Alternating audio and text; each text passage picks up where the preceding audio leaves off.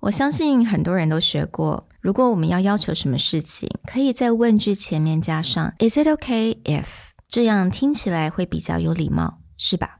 但身为主管的我们却要非常小心哦。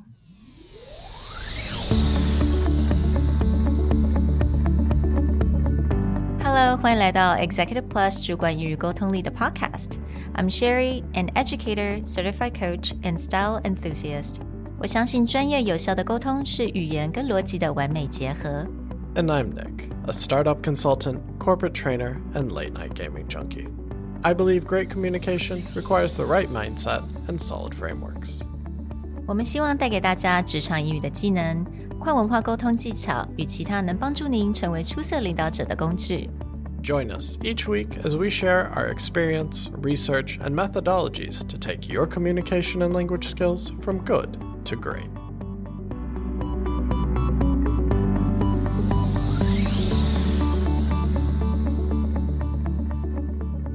Hey, everybody. Welcome back to the Executive Plus podcast.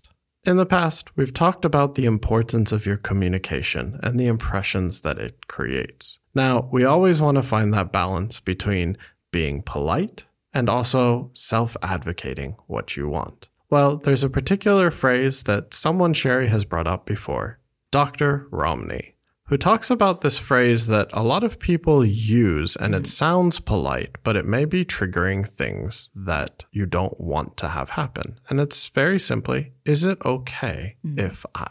Sentence like, is it okay if I can get a cup of coffee before the meeting? Is it okay if I can get that file before the meeting? Is it okay? Is it okay? I mean，听起来应该非常的专业，也非常的礼貌。What's wrong with that, right？刚刚 Nick 提到了 Dr. Ramani，那 Dr. Ramani 其实应该有很多听众并不陌生。我们之前也有提到他的一些理念，尤其是在跟不能沟通的人做沟通的这个单元当中，我们有提到了 deep，D-E-E-P。那 Dr. Romney 呢，他的 she specialized basically in the narcissism field and helping the victims in that relationships to heal and to stand up again and feel more empowered. 那他呢，在他的 social media 上面就讲过了，You gotta be very very careful when you ask a question or ask about what you need. 因为如果你不小心的话，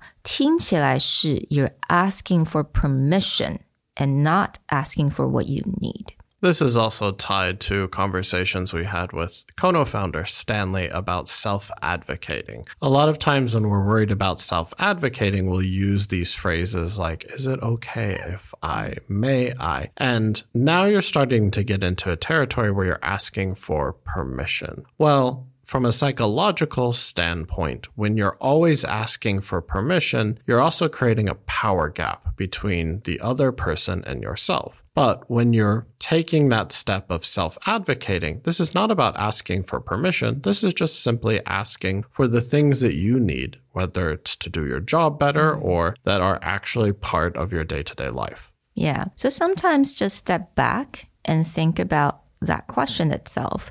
你真的是需要问说，Is it okay if I can get that cup of coffee before the meeting？或者你可以讲说，I need that cup of coffee before the meeting, right?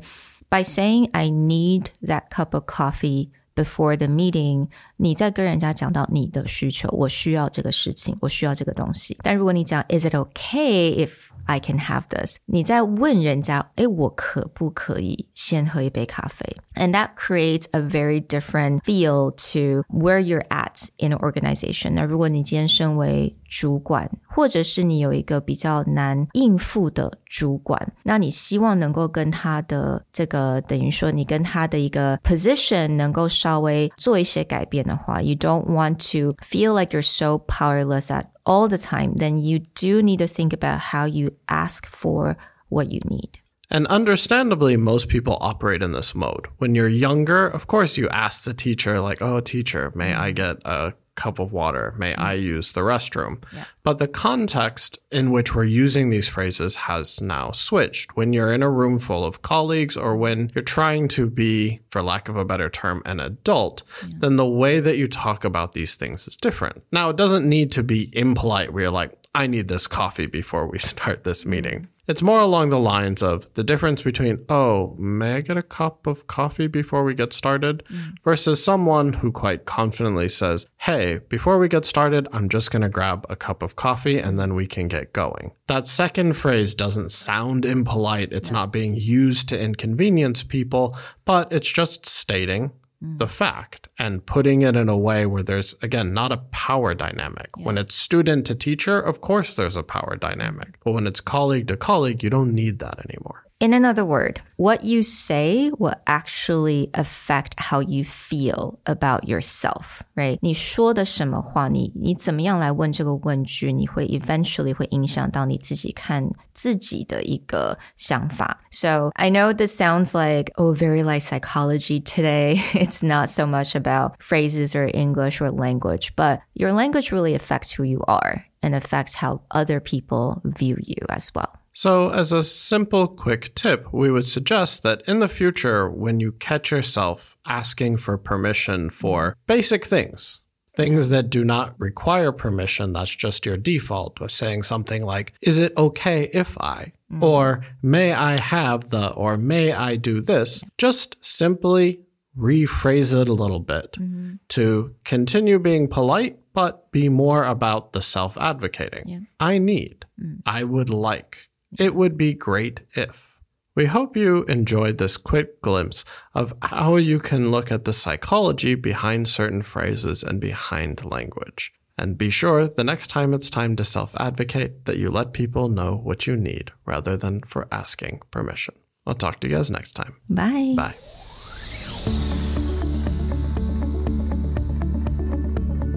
The Executive Plus podcast is a Presentality Group production, produced and hosted by Sherry Fang and Nick Howard.